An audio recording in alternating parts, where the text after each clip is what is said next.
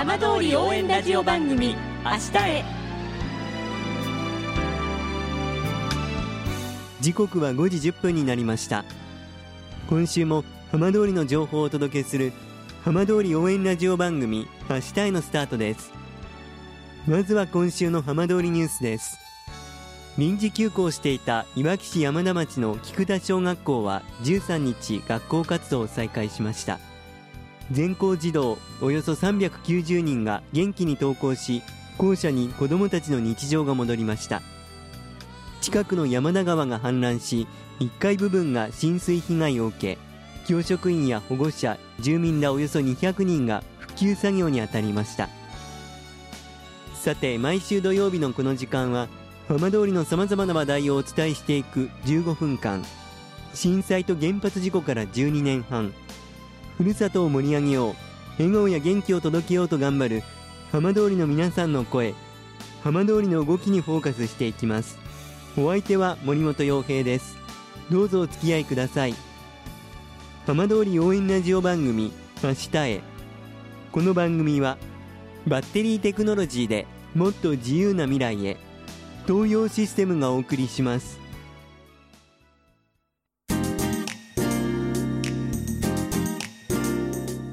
代わっては浜通りの話題やこれから行われるイベントなどを紹介する浜通りピックアップです。いわき市川前町では自転車合宿の誘致が行われています。今週は合宿を応援する川前町自転車合宿応援隊の青木義之隊長にお話を伺います。青木さんこんばんは。こんばんは。よろしくお願いいたします。よろしくお願いいたします川前町が自転車合宿盛んだというふうに聞いてちょっとびっくりされた方もいらっしゃると思うんですけれどもはい。そちらどんな感じ今年はどんな感じだったんでしょうか？はい。今年はですね、えー東京大学の自転車競技班の方々があの8月7日から13日まで約1週間あの自転車の合宿に来てくださいました。そうなんですか。はい。あの川前地元の方にとって自転車合宿にぴったりの場所だって聞いた時はどんな風に感じられたんですか？そうですね。最初はですねあのこんな山道でどうなんだろうっていうまあちょっとあの心配はありました。ええ。はい。あの実際皆さんどういうところを気に入ってこの自転車合宿来てくださるんでしょうか？あそうですね。あの思いがけなかったんですけれども、ええまずは信号がないのが非常に走りやすいんだそうです。ああはい。それだけではないんですか？あ、そうですね。あと起伏の激しい あの山地形になっておりますので、えそういったあのアップダウンの練習ができるっていうこととえ、はいあとおっしゃってたのは意外とあの長い直線もあるということで、ええはい。あの様々なコース設定ができるということを喜んでいらっしゃいました。結構バラエティーに飛んでるわけですねあ、そうですね。はい。でまだあるんですか理由は？あ、そうなんですよ。あとはですね、ええまああの実は結構あの過疎化が進んでおるという時代はあるんですけれども、ええ逆にその交通量が少ないということで、はいはい、自転車であの練習されるには、ええあの都合が良いという 点が挙げていただいてました。まあ、そういう部分も逆手にとってということになるわけなんですね。ですね。あの東京大学の皆さん合宿の雰囲気はどうでした？はい、あのですね、練習の中日に休息日がありまして、はい。そこであの交流会とえしていただいたんですけれども、あの皆さん非常に爽やかな方々でえ、え。あのまあスポーツに打ち込むのもそうですけどもえ、はい。あのとてもあの爽やかな方々がですね非常に感心いたしました。ええ。なんか自転車の合宿ってなかなかこう見かけることも少ないので、はいイメージ湧かないんですけれども、はい。結構じゃあその和気あいあいとした雰囲気もあったりするんですか？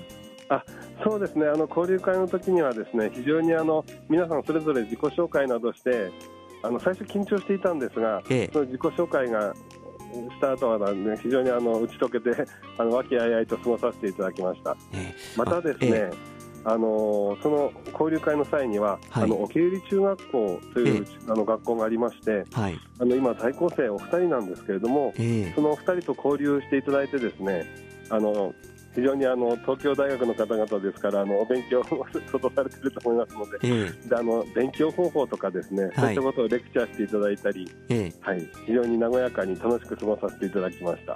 で地元の皆さん子どもたちにとっても刺激になったわけですか、そうですね、はい、で、まあ、今いろいろお話伺いましたけれども青木さんたち、まあ、地元の方々が川前町自転車合宿応援隊という、まあ、はい。グループというか、団体を結成されてるんですよね。あさようでございます。あのえーと協力を呼びかけたところですね、え30名ほどの方があの名前を 連ねてくださってですね。え、え。えあの地元のお母さん方ははい。あの合宿中皆さん基本的には自炊だったんですがええ。自炊の補助をしてくださったりはい。あとはあの地元で野菜を作られている方は野菜を提供してくださったり、え。はい、あとはあの、えー川前町に小さな拠点大岡という施設があるんですけれども、はい。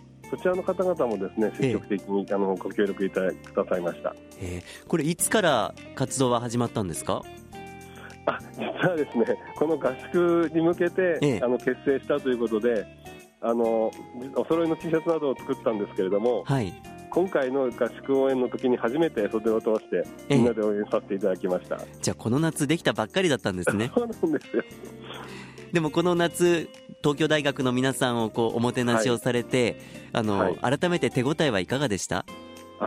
そうですね、やはりあの先ほども申し上げましたけれども、やっぱええ。りこのような地域で、その受け入れ体制としてどうなのかなっていう心配人はしてたんですけれども、えあのそのコースが非常にいいということで、非常に喜んでくださってえ、はい。あとはあの、えー鬼ヶ城とか、はいまあ、あのそこそちらでもやっぱりあの施設もですねええ。少し老朽化しているようなところもあるんですけれども、ええ。あの学生さんたちですね非常にあの柔軟に対応してくださいまして。ええ。はい、あの非常にいい合宿ができたということでご好評いただいたのであの安心したところです。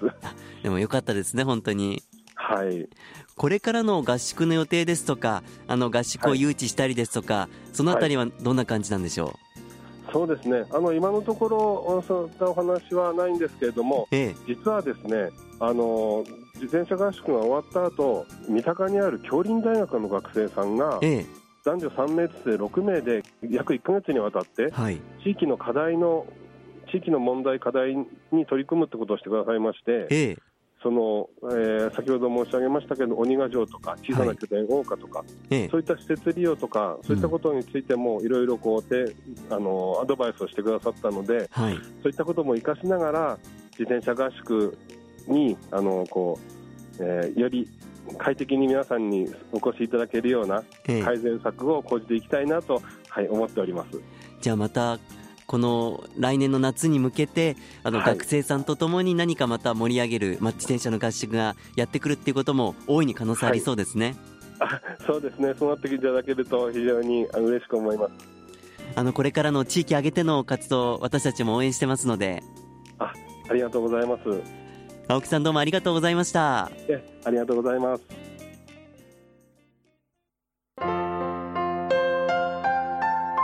浜通り応援ラジオ番組「明日へ」